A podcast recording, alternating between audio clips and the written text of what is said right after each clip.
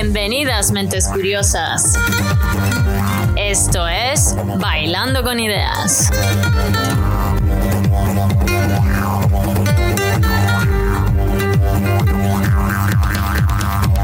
Desde Australia con vosotros, la doctora Carmen Salvador. Os invito a escuchar un cóctel de entrevistas mixto con científicos, mentes fascinantes, emprendedores y corazones valientes. Descubramos esas ideas que han cambiado nuestro mundo, cómo hoy impactan nuestras vidas y cómo en un futuro expanderán nuestros horizontes. Bueno, al lío que el tiempo se pasa y la vida no espera.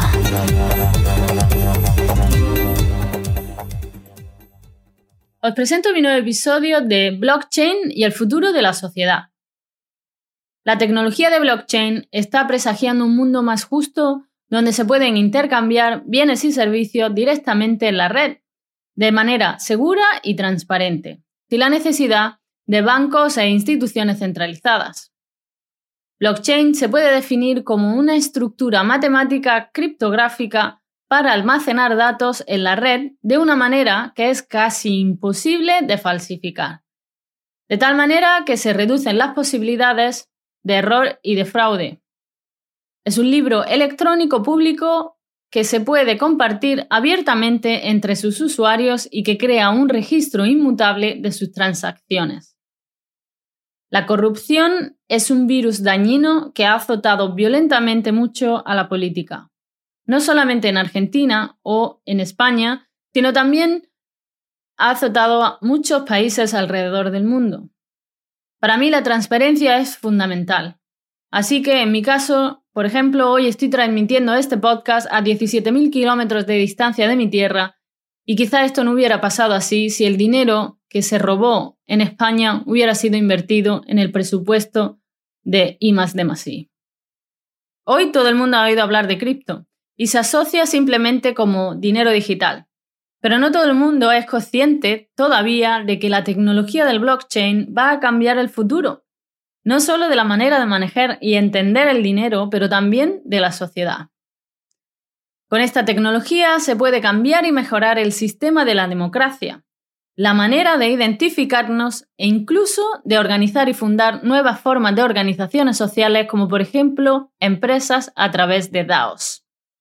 Por eso, para mí, el valor de esta tecnología de blockchain es incalculable, ya que va mucho más allá del dinero. El futuro ya está entre nosotros. Algunos no lo quieren ver, otros no se atreven o lo miran de reojo. Pero hay otros muchos que somos conscientes de ello, ya que, como diría John Lennon, y cita mucho Santiago Siri en muchas de sus charlas, quizá nos dirán que somos soñadores, pero no somos lo único. Así pues, os invito a escuchar esta conversación con Santiago Siri. Santi es un emprendedor argentino y un reconocido referente del ecosistema de blockchain a nivel mundial. Es el fundador de Democracy Earth, la cual es una organización sin ánimo de lucro cuyo objetivo es el de facilitar las herramientas necesarias para ofrecer democracia a nivel global a través de blockchain. Santi ha desarrollado el token de Universal Basic Income, o por la sigla en inglés UBI, o lo cual quiere, eh, significa, quiere decir, renta básica universal en la plataforma Ethereum, y el protocolo Proof of Humanity o prueba de identidad humana. Santi es director ejecutivo de DAO Education, una organización enfocada en la enseñanza para la sociedad de la información. En el pasado fundó el Partido de la Red, el cual fue el primer partido político digital en presentarse a unas elecciones y fue socio del líder en servicios financieros basados en Bitcoin, de Bitex LA. Además, Santi es el autor del libro Hacktivismo, el cual os invito a que le echéis un vistazo y lo leáis. En mi conversación con Santi Siri exploraremos su trayectoria innovadora, qué es cripto, qué es blockchain, Bitcoin y Ethereum, y por qué esta tecnología es tan transformacional teniendo el potencial de cambiar nuestro mundo y de cambiar cómo organizamos nuestra sociedad. cómo se le da el valor a estas monedas digitales. Los motivos por los cuales Santi fundó el partido político de la red con la táctica de Troya y Democracy OS. Exploraremos la digitalización de la democracia, la fundación Democracy Earth y por qué es importante la tecnología blockchain para la democracia. El sistema o proyecto de Proof of Humanity o prueba de identidad humana y por qué es relevante tener una identidad digital construida en blockchain, así como las nuevas posibilidades que esto puede ofrecer. Se verá también qué es un token y qué es un UBI, Universal Basic Income, o renta básica universal, cómo funciona y por qué es importante desarrollar un token UBI. También se hablará del papel que tendrá cripto en la mejora del mundo para los menos afortunados y qué son los DAOs. Y para terminar, hablaremos de cuánto tiempo quizás llevará a implementar este tipo de cambios en la sociedad. Bueno, y ahora sí que sí, aquí os dejo este episodio de Blockchain y el futuro de la sociedad con Santiago Siri.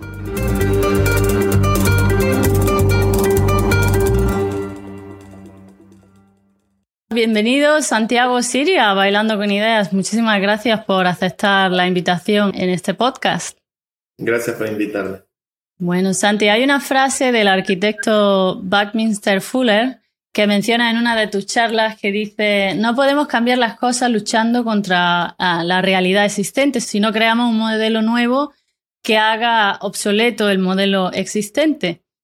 Tú eres un cibernauta que se atreve a innovar creando pues, modelos nuevos donde nadie se está atreviendo a innovar. Tu caballo de Troya es la tecnología que está cambiando, promete cambiar y revoluciona nuestro mundo, ¿no? Estas tecnologías son el Internet y la tecnología del blockchain. Santi, ¿puedes comenzar presentándote y dando una breve descripción de tu trayectoria innovadora hasta el presente? Bueno, Santiago Siri, eh, casi 38 años, argentino. Eh, toda la vida he sido un programador, básicamente. Me he sentado frente a las computadoras a pensar sistemas. Arranqué mi carrera este, vinculado al desarrollo de videojuegos en Argentina. Eh, y luego a medida que fui creciendo eh, fui tomándome las cosas tal vez más en serio. Y desde hace más o menos 10 años que estoy muy metido en esta intersección entre política y tecnología, donde lo que hacemos básicamente es tratar de entender cómo construir una mejor democracia usando Internet, usando las tecnologías con las que interactuamos a diario. Este, y en, esa, en ese recorrido este, he hecho un poco de todo, desde arrancar un partido político en Buenos Aires como el Partido de la Red, hasta, bueno, hoy en día actualmente estar trabajando este, con redes como Ethereum este, y enfocado en el, en el desarrollo de tecnologías basadas en blockchain para este, trabajar sistemas de renta básica universal o, de, identidad humana con un protocolo que se llama Proof of Humanity. Así que, bueno, son muchos años frente a una computadora y este, tratando de entender cómo hacer un aporte para una sociedad mejor. Sí, la verdad es que respeto mucho todo el trabajo que has hecho. Ese es uno de los motivos por los cuales tenía mucho interés en hacer esta entrevista. Eh, comentabas tus comienzos em, haciendo el partido político de la red. La corrupción política y la desigualdad económica son problemas que no solamente han impactado o siguen impactando Argentina y España, sino también muchos países en el mundo, ¿no? ¿Son estos algunos de los motivos por los cuales eh, te iniciaste a fundar este partido político de la red? Háblame un poco de ese nuevo modelo político que hiciste creando ese partido y describe un poco las armas que usaste para promover el cambio con la táctica de, Troya, he leído, y Democracy OS. Sí, el partido de la red fue casi una odisea quijotesca, porque meterse en la política argentina o en el barro de la, de la política este, partidaria, activista, que va a elecciones y demás, este, no es una, una tarea tan simple o tan sencilla como parece. Eh, nosotros con el Partido de la Red creo que somos un poco la consecuencia de un país que está en crisis permanente, que está este, constantemente desafiado en sus, en sus finanzas, este, con un montón de problemas económicos. Y esto fue hace 10 años atrás, donde con un grupo de colegas y de, y de amigos este, tratamos de armar un partido político con una propuesta diferente. La propuesta era candidatos que se comprometieran en el Congreso a votar todas las leyes de acuerdo a lo que la ciudadanía le decía por Internet. Esa era la, ideología del partido de la red en algún punto. Y, y bueno, eso implicó tratar de, por un lado, aprender lo que significa emprender en política, armar un partido político, juntar las firmas, presentarse a elecciones este, y tratar de ganar los votos. Eh, y por otro lado, empezar a investigar la parte tecnológica, qué, qué se necesita para lograr una democracia a través de Internet, con participación más directa, este, cómo evitar que esa democracia sea atacada o vulnerada de alguna forma u otra. Eh, y esto, bueno, hecho hace 10 años atrás, fue tal vez un punto de partida para empezar a investigar diferentes tecnologías y herramientas eh, que, bueno, hoy, hoy en día hay, hay, mejores recursos, hay mejor tecnología, el ecosistema cripto ha madurado muchísimo, hoy estamos hablando de dinero digital prácticamente en todo el mundo y, e incluso hasta hay ya algunos gobiernos que lo han adoptado como moneda de curso legal al Bitcoin, por ejemplo. Pero bueno, hace 10 años era medio ciencia ficción todo.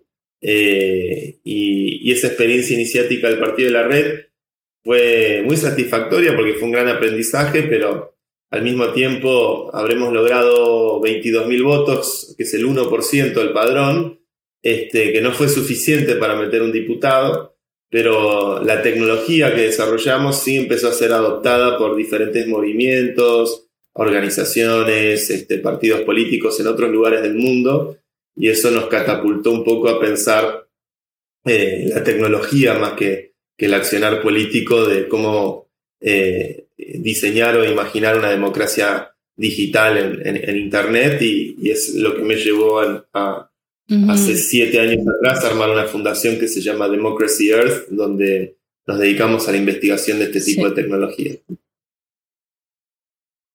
Antes de continuar charlando y de que hablemos de Democracy Earth y de Proof of Humanity, que tengo mucho interés que me hable de todo esto, quizás sería buena idea introducir y explicar algunos de los conceptos básicos, ¿no? Como qué es cripto, qué es blockchain, qué es Bitcoin, qué es Ethereum. Porque la gente habla de cripto como si fuera simplemente dinero digital, pero ese no es realmente el caso, es mucho más. Porque esta tecnología es tan transformacional, ¿no? Que puede cambiar tantísimo y tiene ese potencial de poder cambiar nuestro mundo e incluso de, incluso de cambiar cómo podemos llegar a organizar nuestra sociedad, ¿no? ¿Puede hablar un poquito de todo esto? De estos conceptos eh, básicos primero.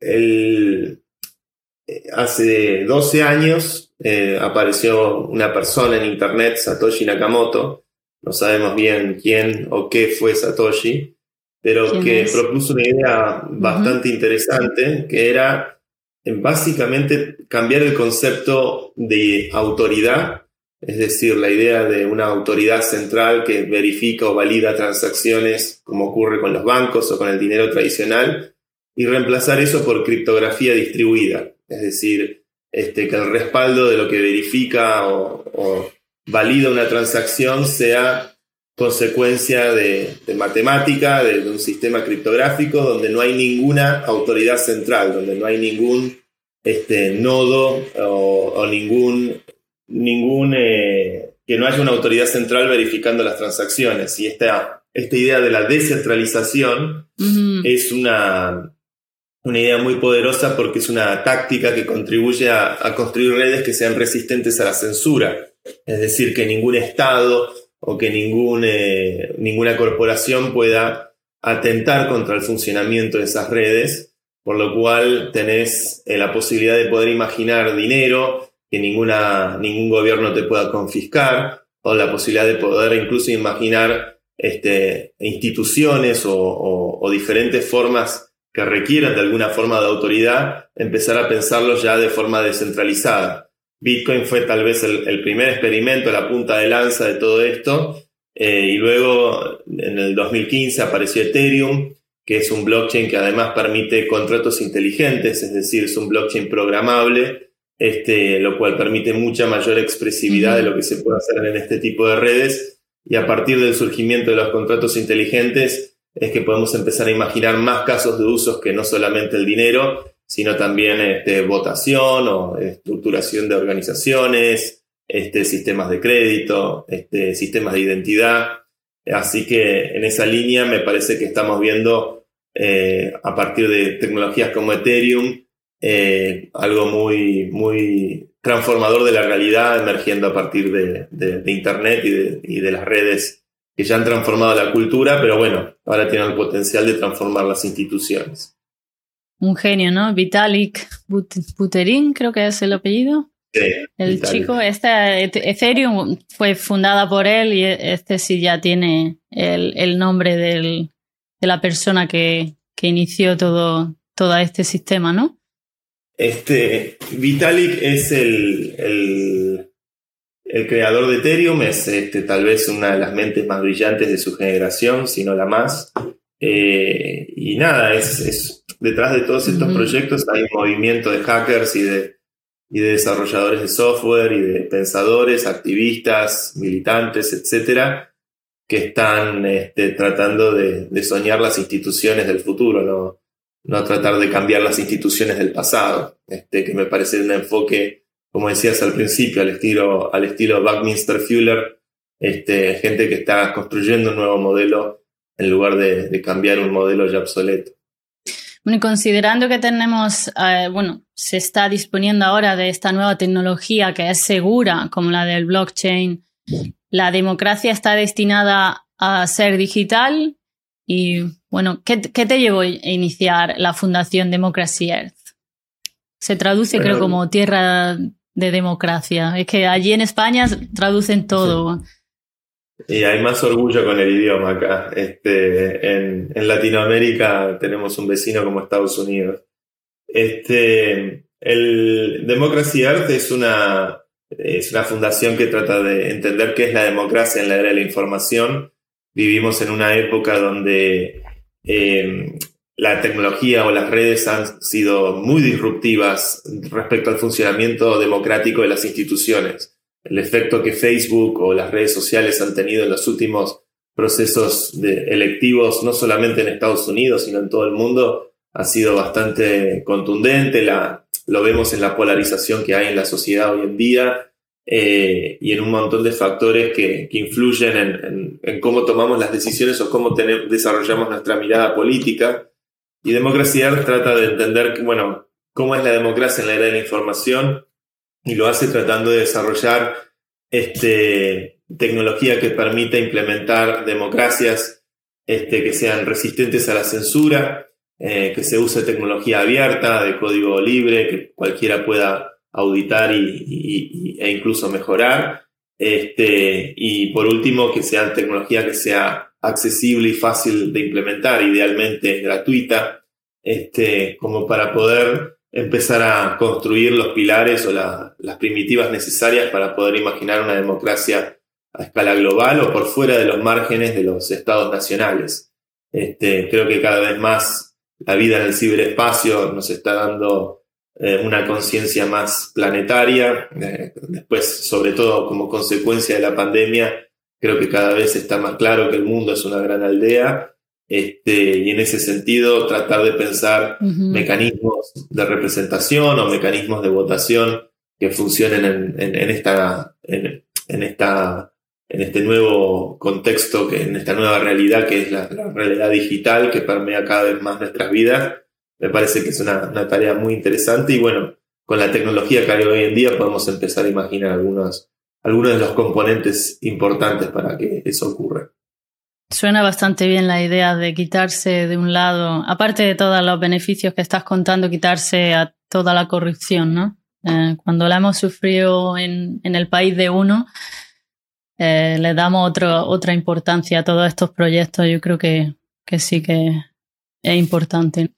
¿Me puedes contar un poquito acerca del sistema o el proyecto que has desarrollado que se llama eh, Proof of Humanity? Comentabas antes, la prueba de identidad humana, ¿no? ¿Por qué es relevante tener una identidad digital construida en blockchain y qué nuevas posibilidades puede ofrecernos? Bueno, nosotros llegamos a, la conclusión de Proof of Humanity o la necesidad de pensar la identidad de forma descentralizada, porque muchos de los pilotos en los que trabajamos de democracia digital, en Argentina, en China, en, bueno, en Hong Kong en realidad, este, en diferentes lugares, eh, una forma muy común de ataque que hemos recibido, eh, generalmente tratamos de implementar pilotos democráticos en situaciones donde hay un contexto contencioso y un conflicto importante, este, por lo cual implica que va a haber actores dispuestos a, tratar de atacar nuestro, nuestro sistema. Este, siempre nos hemos encontrado con la suplantación de identidad o una identidad haciéndose pasar por múltiples identidades, lo que se conoce en la jerga como un civil attack, este, es eh, uno de los ataques más frecuentes. Hay una frase de Edward Snowden que dice la, la gran vulnerabilidad siendo explotada en todos los sistemas del mundo es la identidad. Este, si vamos incluso a, a, a las democracias contemporáneas, eh, el rol determinante que, eh, que tiene Facebook, por ejemplo, es una consecuencia de que Facebook es tal vez el repositorio de identidad humana más grande del mundo, con 3 mil millones de personas, este, donde al ser algo centralizado, eh, le da un poder casi orwelliano de gran hermano a, una compañía en Silicon Valley que termina influyendo sobre los desenlaces selectivos en todo el mundo. Entonces, eh, frente a esa realidad política y tecnológica, creo que hay que empezar a, pensar respuestas que le den a la gente la, posibilidad de recuperar su, soberanía y su, y su derecho a la identidad sin recurrir a una autoridad central, de la misma forma que Bitcoin pudo, por ejemplo, disrumpir la idea del dinero. Eh, así que por eso empezamos este proyecto de Proof of Humanity junto a un grupo de colegas e investigadores del ecosistema de Ethereum, este, un desarrollo en conjunto de Democracy Earth, mi fundación, y, y Cleros, una cooperativa francesa que, estudia, se dedica a los sistemas de arbitraje en el blockchain o sistemas de justicia.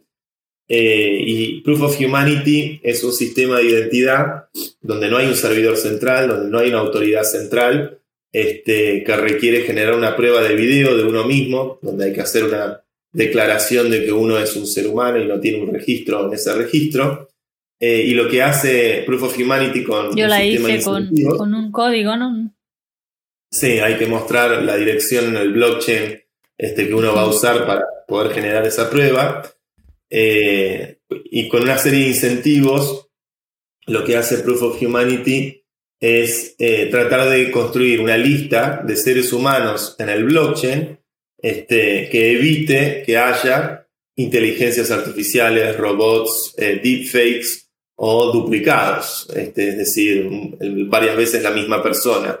Eh, y lo logra con un sistema de incentivos donde eh, quien detecta algún duplicado puede obtener un premio por detectar un duplicado, quien este, genera su identidad tiene que pagar un depósito que lo recupera si hace correctamente la prueba de identidad, este, y que usa una combinación de prueba de video con, eh, con, la verificación por parte de otro humano dentro del registro previamente verificado haciendo un vouch por uno, combinando un poco todas esas cosas. Hoy tenemos una lista con aproximadamente 10.000 humanos, este, construida de forma totalmente descentralizada, sin, donde cada humano tiene control soberano sobre su propio registro de identidad en el blockchain, este, y gracias a eso podemos empezar a construir con, un protocolo como Proof of Humanity, eh, podemos imaginar eh, sistemas de votación democráticos, sistemas de renta básica universal, sistemas de, de, crédito que no requieran colateral y que usen alguna forma de reputación. Bueno, una serie de aplicaciones más sociales que generalmente en el blockchain lo que se ve es más financiero que social. Este, y gracias a Proof of Humanity estamos empezando a ver eh, un, tipo de experimentación más orientado a, encarar desafíos sociales y, no estrictamente financieros. Sí, he visto que recientemente habían lanzado un token de UBI, de renta básica universal, ya que creo que consideras que es un derecho básico ¿no? para las personas. Primero, me gustaría preguntarte si puedes explicarme qué es un token y qué es un UBI para que la gente entienda de una mejor manera y por qué el lanzar un token de UBI de una, de una, con una renta básica universal. ¿Cómo funciona todo esto? Bueno, un token es una criptomoneda, básicamente es un, es un activo que uno puede usar en el blockchain para hacer alguna tarea determinada o alguna acción concreta. Este, nosotros hemos hecho un token de, del UBI, este, por Universal Basic Income, como su, su, sigla indica en inglés, que es un token que una vez que alguien logra verificarse en Proof of Humanity y logra exitosamente verificar su humanidad, inmediatamente este token va a empezar a transmitirse en tiempo real a la billetera blockchain de uno. Este, la emisión del UBI generalmente está eh, a un ritmo de un UBI por hora eh, por humano eh, permanentemente. De hecho, es en realidad por segundo, es 0,0028 UBI por segundo, este, que se transmiten en tiempo real a la billetera de cada humano verificado. Eh, y eso le permite a la gente tener un medio de subsistencia que le permita cubrir necesidades básicas y tener una, una, herramienta que obviamente hoy en Proof of Humanity somos apenas 10.000 personas y estamos comenzando el experimento, pero lo que imaginamos o lo que entendemos de, que tiene de potencial la renta básica universal es que es una tecnología o una herramienta monetaria que permite equilibrar las oportunidades para cualquiera. Este, lo interesante de nuestro experimento es que quien verifique su humanidad, una vez que, queda verificado, no importa si está en Bangalore o en Mozambique o en, Connecticut o en Londres, todos reciben la misma cantidad de UBI a lo largo del tiempo eh, y eso logra que, eh, que nada, que podamos tener una, empezar a pensar desde el blockchain y desde estas redes mecanismos que puedan atender problemas muy urgentes como la pobreza y la marginalidad.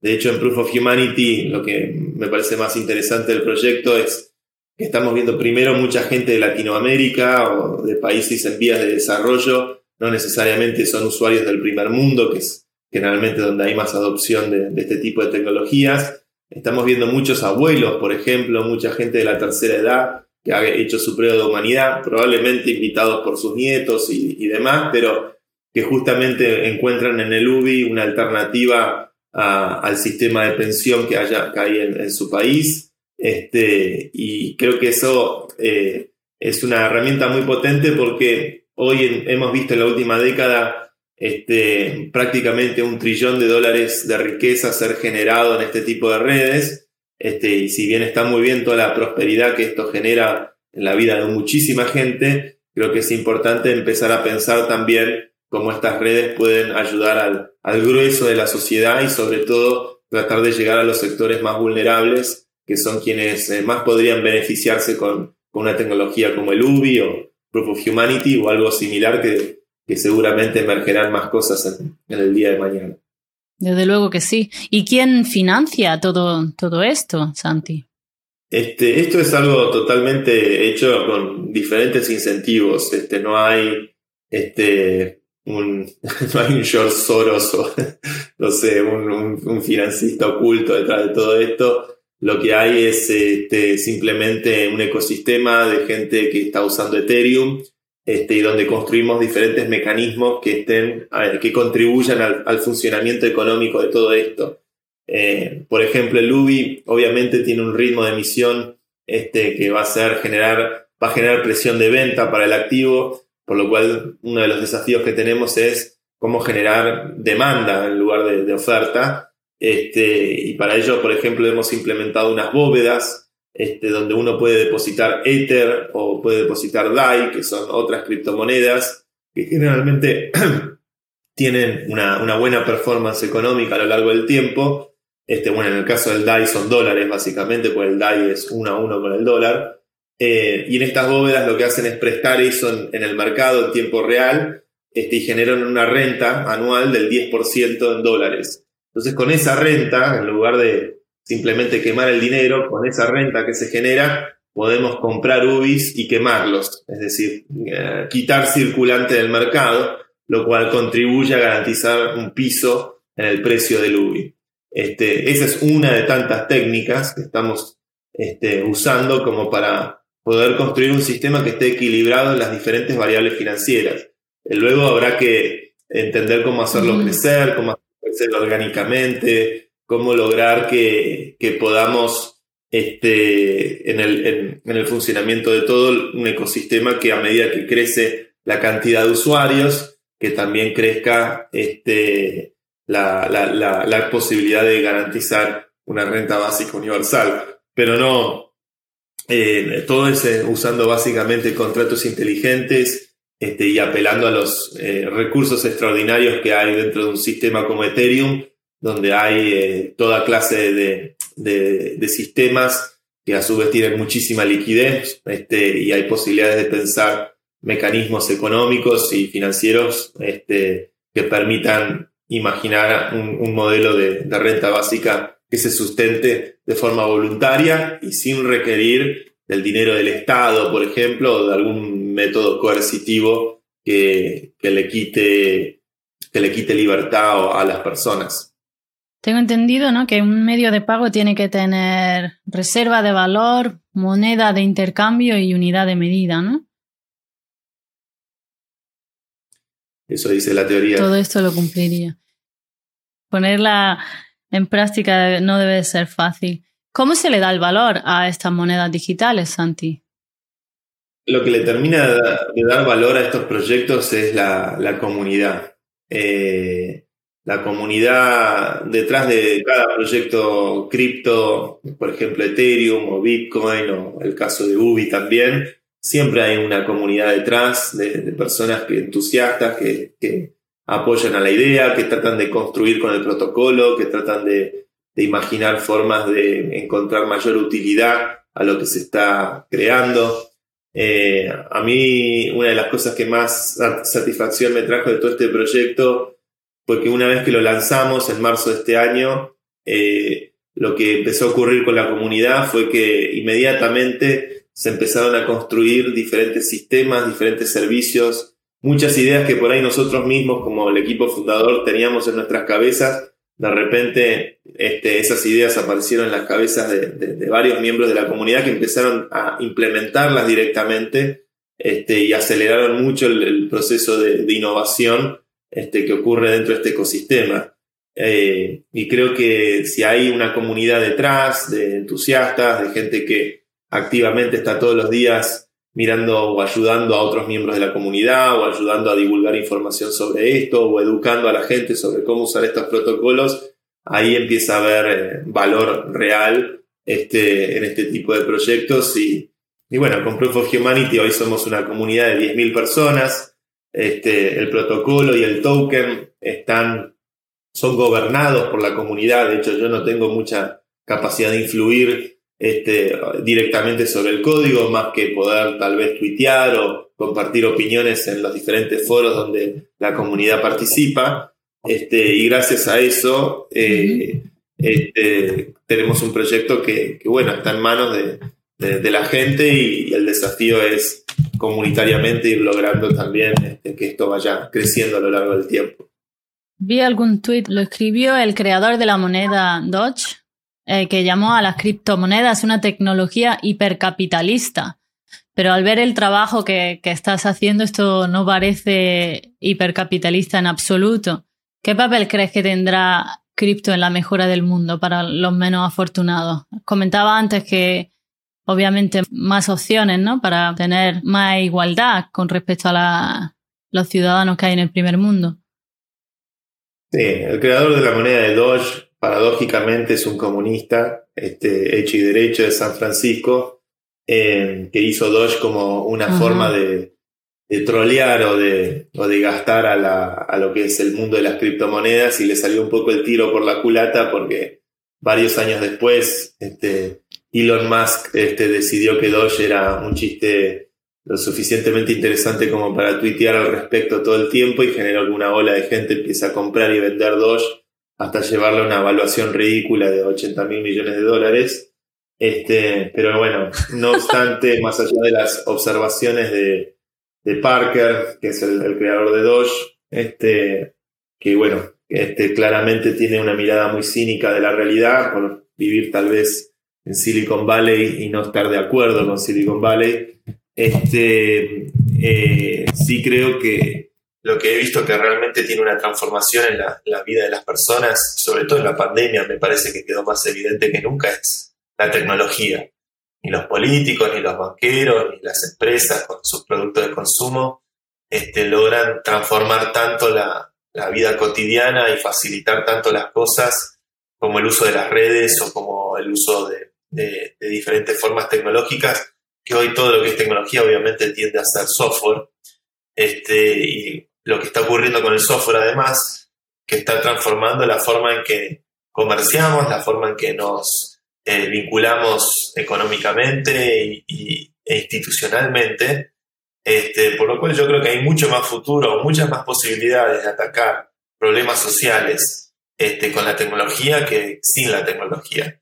Pensarla como, si yo miro un país como el mío, que tiene al 50% de la gente viviendo debajo de la línea de pobreza, este, y es un país que hace 30, 40 años era el 5% de la gente, este, me cuesta encontrar respuestas en los políticos o en las instituciones de mi país, porque lo que claramente no ha servido para nada son esas instituciones. Mientras que con algo como Bitcoin o algo como Ethereum, o, si Dios quiere, quizá el día de mañana el UBI o el Proof of Humanity o lo que venga, creo que claramente ahí sí hay eh, al menos algo que está pensando por fuera de la caja este, y que permite eh, diseñar o pensar sistemas sin las restricciones o sin las limitaciones geográficas, este, ejecutivas este, e ideológicas incluso que, se ven en, los ámbitos más tradicionales. Eh, y creo que las nuevas generaciones, sobre todo los jóvenes, la gente que, hoy tiene 20 años, 25 años, se entiende esto casi de una forma instintiva y natural porque han crecido con Internet. Yo todavía, yo ya debo ser de los últimos que, que no tuvo Internet en su infancia. Este, sí fui tal vez de los primeros en tener Internet en, mi generación, pero este, tengo muy claro que, la, gran división que hay entre los boomers y los millennials, que se tirotean tanto en, en las redes, este, que la diferencia no es una, simple diferencia de edad, sino que es el hecho de que unos crecieron con Internet y otros han crecido sin ella. Y, eso es un gran cambio de, mentalidad, de conciencia, de vinculación con el mundo. Este, así que en ese sentido yo, yo soy, optimista porque además me parece que es la única conclusión lógica que uno puede tener en este universo es tratar de, de mirar las cosas con optimismo. Sería absurdo encarar la vida de otra manera. Claro, Claro, dura poco además. Hay que disfrutarla al máximo. En temas de implementar este tipo de tecnología, por ejemplo, en, un sistema democrático digital, eh, hablábamos de las generaciones, ¿no? Pero imagino que al principio la transición debe de ser mixta, ¿no? Porque, por ejemplo, yo pienso en esas generaciones que no han crecido con el Internet y que a duras penas se, se hacen con los teléfonos, con el Internet, como por ejemplo la generación de mi madre o, ¿sabes? Gente que a lo mejor ahora mismo tiene 60, 70 años. Eh, quizá e, ese tipo de, de personas pues les costaría bastante, ¿no? El hacer un voto electrónico o hacer ese tipo de distintas funciones a través del Internet. Cabría la posibilidad de, de, alternar, obviamente, ¿no? El digitalizar el sistema democrático o simplemente habría que esperar a un par de generaciones para que todo el mundo estuviera más familiarizado con este, esta tecnología del Internet? Bueno, generalmente todos los cambios políticos son cambios generacionales y a veces los, los movimientos son muy lentos porque básicamente el requisito es que una generación se muera para que la otra tome el poder este, y esos cambios son los cambios de la vida, los cambios de los, desplazamientos de, grandes periodos de tiempo donde, bueno, simplemente los más viejos van dejando lugar a, los más jóvenes. Eh, pero más allá de eso, también creo que no, no hace falta esperar al sistema tradicional para que adopte esto, sino que uno puede emigrar hacia ese nuevo sistema. Este, uno puede empezar a usar Ethereum, puede empezar a usar Bitcoin, puede empezar a, emanciparse del sistema bancario este, y tener sus ahorros en un blockchain en lugar de tenerlos en un banco que el banco lo que va a hacer a espaldas de uno es prestar ese dinero sin el permiso de uno. Este, te hacen firmar unos papeles que en la vida jamás uno se detiene a leerlos, ¿no? Este, por lo cual... Eh, Cobrarte comisiones. Este, la, emanciparse de todo eso está al alcance de cualquiera eh, y eso ya de por sí es un acto revolucionario. Entonces, este, me parece que tenemos herramientas hace, no sé, en el siglo XX, los que tenían ansiedad por, los jóvenes que tenían ansiedad por querer cambiar el status quo, lamentable y trágicamente se alzaron en armas y creyeron que ese camino era un camino legítimo, pero la verdad que siempre fue un camino de derramamiento de sangre, este, mientras que hoy los jóvenes tienen simplemente con, un teléfono o con una computadora la posibilidad de, este, de levantarle el dedo en medio a, los bancos o a las instituciones tradicionales este, y, aún más este, trabajar o empezar a, a, tener su vida económica en algo enormemente superador de, la banca tradicional o de Wall Street o de, o de la, la, mentalidad del siglo XX. Así que creo que no hace falta esperar tanto tampoco. Quien quiera estar viviendo en el siglo XXI lo puede, puede hacerlo inmediatamente. Quien quiera seguir viviendo en el siglo XX, le deseo la mejor de las suertes, pero no me parece una decisión sabia para, para su futuro. Totalmente. Otra cosa que me parece muy interesante es la opción de implementar los DAOs o Decentralized Autonomous Organizations, porque básicamente es otra de las ventajas ¿no? que puede ofrecer la prueba de identidad, el Proof of Humanity. ¿Nos puede explicar qué son los DAOs? Las DAOs es un poco como la, sigla que se le da a las organizaciones como las corporaciones o las cooperativas, como lo queramos ver, depende de la gobernanza de la DAO, este, que existen en el blockchain. En el blockchain hoy podemos este, no solamente este, eh, mover dinero, sino que también se pueden estructurar organizaciones donde se toman decisiones con, con votaciones y esas votaciones ejecutan este, transacciones de criptomoneda de una forma u otra.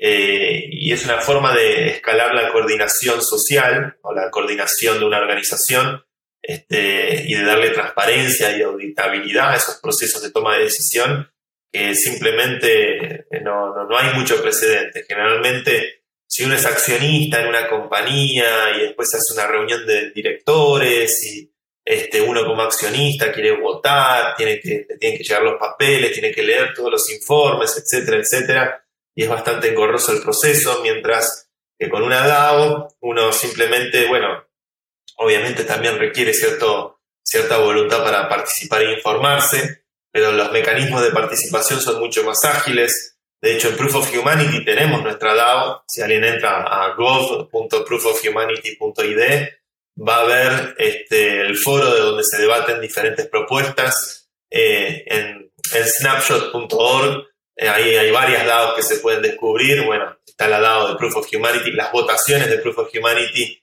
y las votaciones del UBI.